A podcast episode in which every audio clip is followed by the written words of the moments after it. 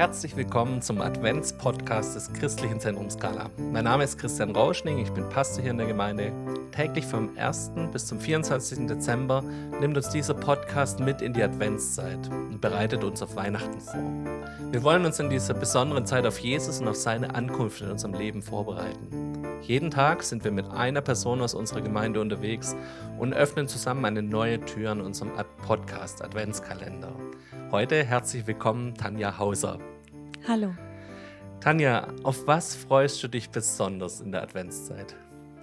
Da gibt es so viele Dinge, die mir da Freude machen. Aber das Besondere ist, dass ähm, mit dem ersten Advent das neue Kirchenjahr beginnt. Und mit diesem Beginn dieses neuen Kirchenjahrs kommt ein gemeinsames Warten Ganz viele Menschen warten auf dasselbe. Normalerweise warten die Leute auf ganz unterschiedliche Sachen. Der eine wartet, dass er endlich in Urlaub darf, der andere wartet, dass er gesund wird, noch ein anderer wartet, bis seine Corona-Quarantäne endlich rum ist. Aber im Advent warten wir gemeinsam auf das Gleiche. Wir warten auf die Ankunft Jesu. Advent, das hast du gerade schon angesprochen, ist lateinisch für erwarten. Was ist deine Erwartung an diese Zeit und wie bereitest du dich auf das Kommen Jesu vor? Es ist auch nicht so ganz einfach zu beantworten, denn ähm, so eine 0815 Vorbereitung gibt es in meinen Augen gar nicht. Aber wenn man sich dieses, diese Haltung, Jesus kommt wieder und darauf bereite ich mich vor, ähm, sehen wir zum ersten Mal dieses erste Kommen Jesu, wo Jesus als Kind auf die Erde kam das, was wir an Weihnachten eigentlich feiern, aber Jesus kommt ja nochmal. Er holt seine Gemeinde ab und auch da gibt's ein Warten darauf, ein Advent. Und ich finde es einfach spannend, in dieser Adventszeit so bewusst mal beide Gedanken zuzulassen. Mhm. Die Engel verkünden uns in der Weihnachtsgeschichte den Frieden auf Erden. Was hilft dir denn, Frieden zu finden? Frieden zu finden ist zuerst mal die Frage einer Definition. Wie definiere ich den Frieden?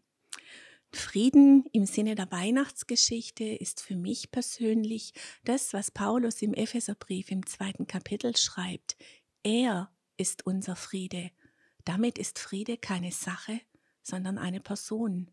Jesus, er ist der Friedefürst. Und in Jesus finden wir diesen Frieden, und zwar in doppelter Weise.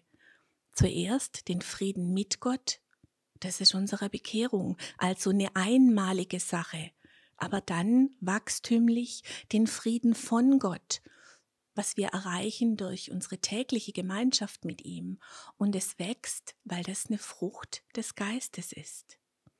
Und das Ganze ist sogar noch ein Geschenk. Jesus sagt, meinen Frieden gebe ich euch.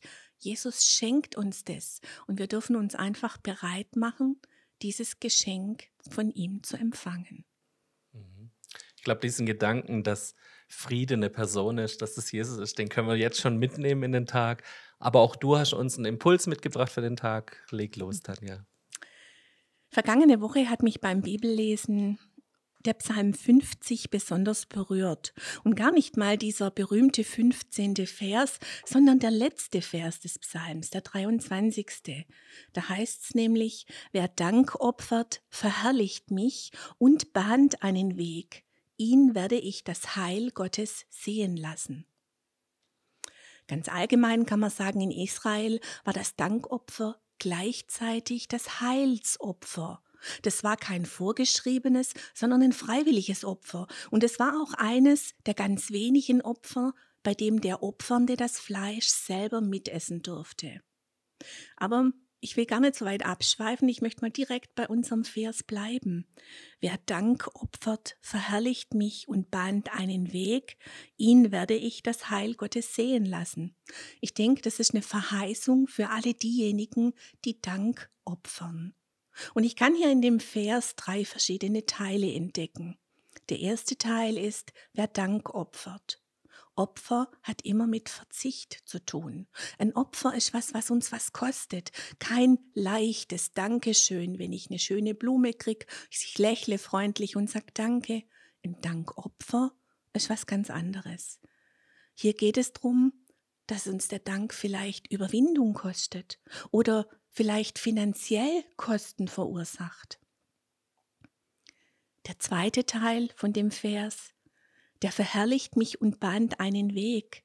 Das Wort verherrlicht kommt von dem hebräischen Wort, das man auch als gewichtig anerkennen oder Gewicht beimessen oder geehrt werden übersetzen kann. Ist übrigens das gleiche Wort, das auch im Gebot, die Eltern zu ehren, drin ist. Also wenn wir Dank opfern, dann messen wir unserem Gott Gewicht bei.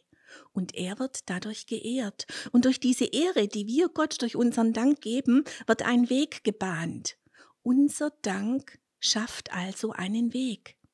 Ein Weg, wo vorher vielleicht noch gar keiner war oder vielleicht ein Weg war, der aber zugeschüttet worden ist, so wie im Winter mit Schnee, da wird nämlich auch gebahnt. Und auf diesem Weg kommt dann etwas zu uns und das sehen wir dann im dritten Teil des Verses. Da heißt es, ihn werde ich das Heil Gottes sehen lassen.